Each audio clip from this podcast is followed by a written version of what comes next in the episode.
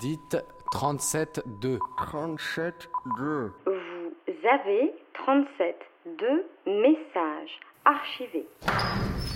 Ce soir, dans 37.2, vous entendrez Mathilde, 27 ans, intermittente du spectacle et éternelle optimiste. Petite main du cinéma, Mathilde est en pleine transition professionnelle.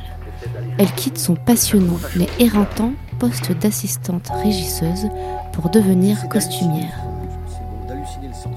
Vous ne l'entendrez pas nous parler de son dur apprentissage de la patience, ni même de sa crainte d'être mère. Mais vous l'entendrez nous raconter ses métiers, sa foi en l'humanité et la signification du petit tatouage qu'elle porte discrètement sur son majeur. Ben, je m'appelle Mathilde, j'ai 27 ans, je suis intermittente du spectacle. Je suis petite, je suis à la base brune mais en ce moment à tendance blonde. Euh, j'ai les yeux bleus, euh, j'essaye de sourire assez régulièrement. Je tente de, de, de devenir habilleuse et costumière et plus tard chef costumière. Bah déjà à la base je pense que j'ai un souci psychologique avec les fringues. hein. Je dois essayer de combler un manque avec ça vu la taille de mon dressing. Donc voilà. Euh, non, en dehors de ça, j'avoue que je suis une passionnée de, de tissus, de matières, de motifs, de couleurs, de, de voilà. Et après, je suis.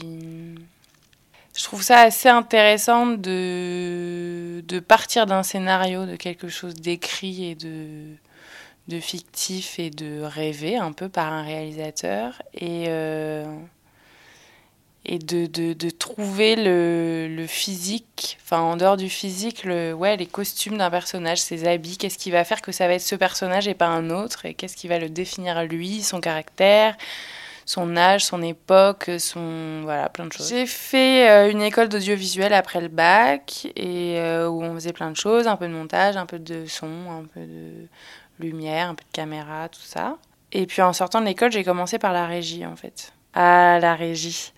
La régie, c'est euh, pour moi une des bases d'un bon tournage. C'est-à-dire que pour qu'un tournage se passe bien, il faut une bonne équipe mise en scène pour euh, organiser tout ce qui va se passer sur le plateau, donc tout ce que tout le monde imagine quand on parle de cinéma, donc euh, les acteurs, la caméra, les projecteurs, euh, le clap, voilà, le premier assistant qui crie silence, voilà, ça c'est le plateau. Et la régie, nous, on va organiser tout ce qui se passe autour, en fait. Ça va être toute la périphérie du tournage, tout ce qui n'est pas glamour, tout ce à quoi on ne pense pas, c'est la régie qui va s'en occuper. Donc les petits bobos des comédiens, euh, nourrir tous ces gens, il faut installer une cantine tous les jours, Euh, il faut euh, garder des places pendant une semaine de parking pour quand on arrive le matin avec euh, 15 camions, pouvoir les garer tout de suite.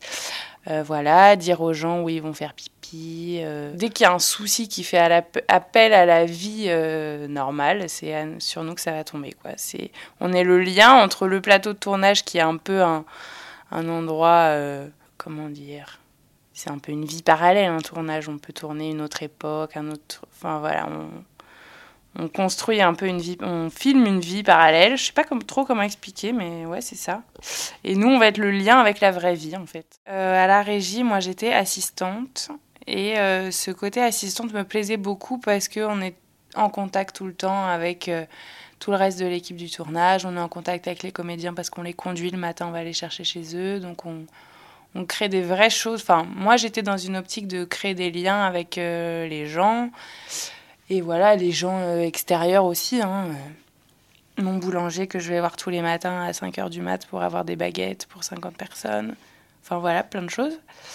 Le contact humain était super intéressant. Après, l'évolution dans la régie, euh, au final, m'intéresse moins que prévu. C'est-à-dire que celui qui est au-dessus de moi, le régisseur adjoint, enfin qui était au-dessus de moi, le régisseur adjoint, il est... il, a des emmerdes toute la journée, en fait. C'est très, c'est très seul, c'est très solitaire, et c'est que des emmerdes. C'est-à-dire que que c'est lui qui va avoir globalement toutes les responsabilités euh, au sein de la régie, quoi. Le régisseur général, il va avoir les idées, il va signer les papiers officiels et il va faire les visites officielles et voilà. Euh, en vrai, c'est quand même l'adjoint qui gère et euh, et c'est beaucoup de stress et beaucoup de. Ouais, il faut avoir des solides épaules. Je pense que j'aurais pu avoir les épaules et le caractère, mais pas l'envie d'être euh, seule avec toutes ces responsabilités-là. Ah bah il faut un sacré caractère, surtout en tant que fille, hein, parce que... Euh, ouais, et euh, ouais, non, faut faut un sacré caractère, faut pas se laisser faire. Parce que les électromachinaux, en général, j'en fais toujours mes potes, mais bon, au départ, c'est un peu macho quand même. Genre, t'es une petite minette, t'arrives, tu vas pas arriver à à gérer tout ça. Il faut leur prouver que si. Blanc et noir, extérieur, nuit, zoom sur la Jaguar. Comme au cinéma, comme au cinéma. Mise au point, sur moi. La régie, c'est bien, ça, permet de garder les pieds sur terre, de se rendre compte qu'un tournage, en fait, c'est tout sauf glamour. Euh, et que euh, ouais, j'ai beaucoup, beaucoup grandi euh, avec les tournages. Enfin, je pense que c'est pour tout le monde pareil quand on rentre dans la vie active. Mais alors, pour le coup, les tournages, c'est c'est une c'est un moment très fort de vie. C'est on vit tout en accéléré. En fait. je, comprends maintenant les gens qui vivent des, les, des émissions de télé-réalité, les trucs que je regarde pas, les Secret Story, euh, Love Story et autres trucs. Là. On a l'impression qu'en 15 jours, les mecs, ils deviennent euh, les meilleurs amis du monde. Mais en fait, les tournages, c'est un peu pareil. quoi. C'est vrai que quand on passe, euh, tout d'un coup, on est projeté dans un projet commun. On sait que ça va durer deux mois. Qu'après, éventuellement, on se recroisera, mais c'est pas sûr non plus c'est une colonie de vacances, quoi. C'est, euh, on, est ensemble 12 euh, heures par jour minimum. On n'a pas le temps de voir ses amis, on n'a pratiquement pas le temps de voir sa famille. Donc du coup, en fait, euh, notre vie, notre quotidien, ça devient le tournage, quoi.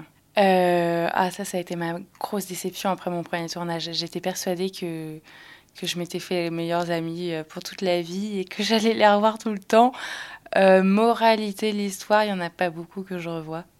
Il faut. Euh, ça, j'ai mis du temps à l'accepter. C'est.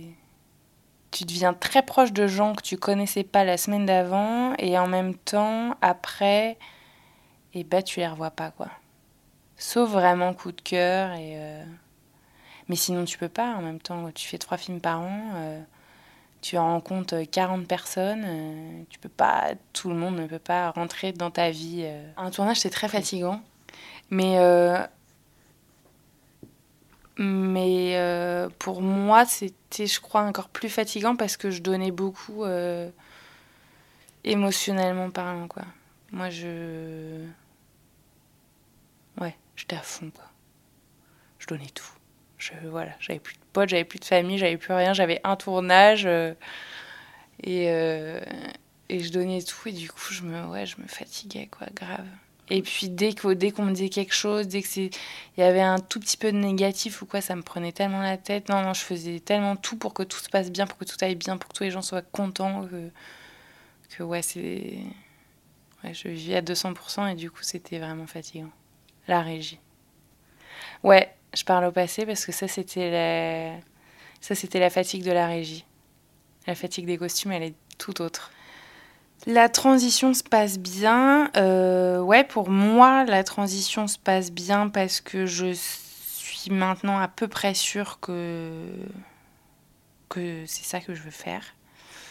Euh, maintenant, la transition est difficile parce qu'il faut se refaire tous les contacts en fait. Parce que là, ça faisait 4 ans que je faisais de la régie et que les gens m'appelaient pour bosser, mais. Et ils continuent de m'appeler pour bosser, mais à la régie. Hum, donc, faut dire à tout le monde que tu essayes de passer au costume. faut rappeler des... tous les personnes avec qui tu as bossé au costume depuis 4 ans et leur dire Bon, bah, tu m'as connu en régisseur, euh, mais en fait, maintenant, tu pourrais m'employer, ça serait pas mal.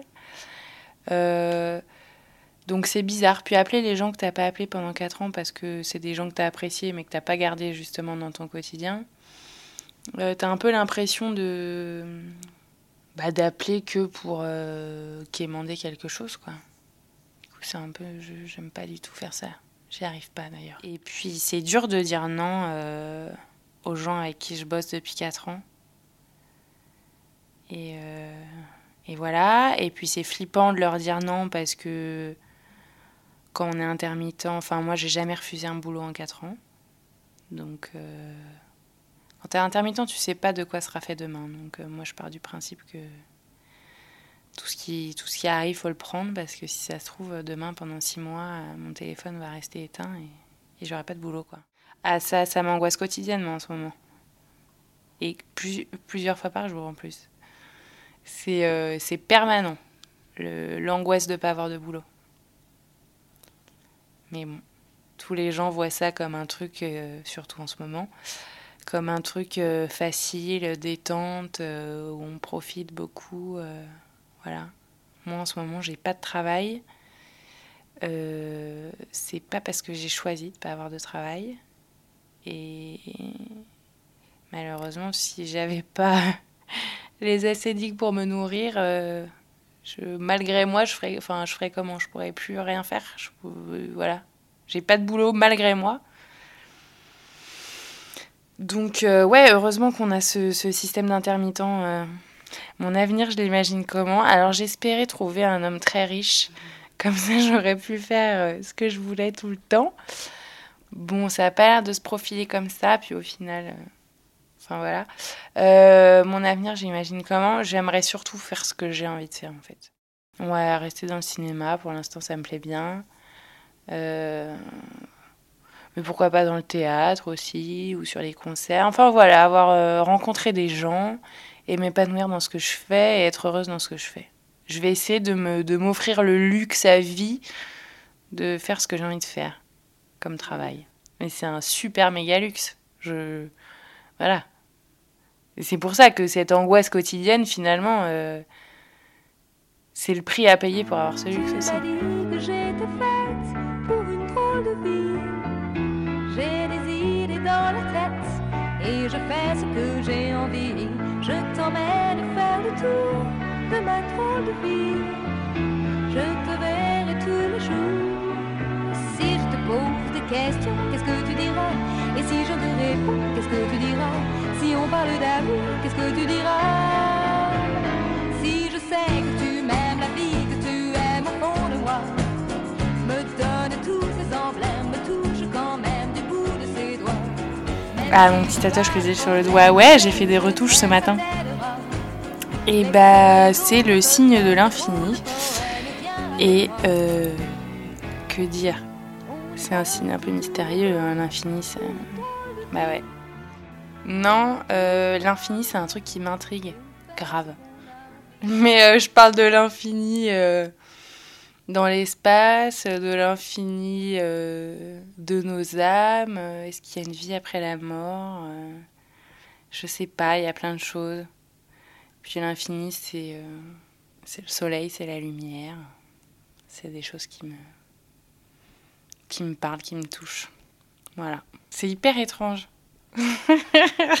Par exemple, j'ai un côté hyper cartésien qui fait que, genre, après la mort, il n'y a plus rien, quoi. Genre, t'es dans un putain de, de, de caisse en bois, tu te fais bouffer par les vers. Enfin, un truc vraiment pas glamour, j'y crois pas du tout. Et en même temps, par exemple, si je regarde une émission sur les fantômes ou le spiritisme ou je sais pas quoi, ça va m'intriguer, quoi. Je me dis, non, c'est pas possible, il y a quand même un truc qui se passe, quoi. Il y a une force quelque part, qu'est-ce que c'est? Je suis pas du tout croyante, par contre. Je suis pas du tout croyante. Parfois, je me dis qu'il y a un truc. Cinq minutes après, mon côté cartésien me dit non, mais n'importe quoi. N'importe quoi. Euh, Mais il y a quand même des choses cheloues. hein. Bah, je sais pas, je sais pas, des, événements improbables, des coups du destin, des... je sais pas, il y a des. Si je croyais vraiment à tous ces trucs mystiques, j'aurais envie de dire que je suis née sous une bonne étoile aussi. J'ai beaucoup de chance dans la vie en général.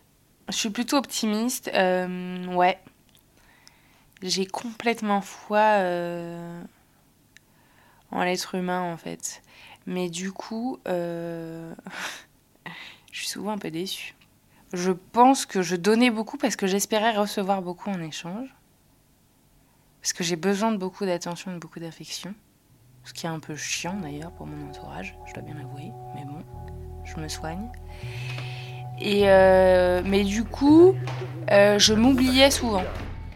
J'étais persuadée que de dire non à quelqu'un allait faire qu'il n'allait pas m'aimer, si tu veux. Donc je disais oui à tout. Euh, j'ai pas mal d'amis, ouais. Je pense. Des vrais.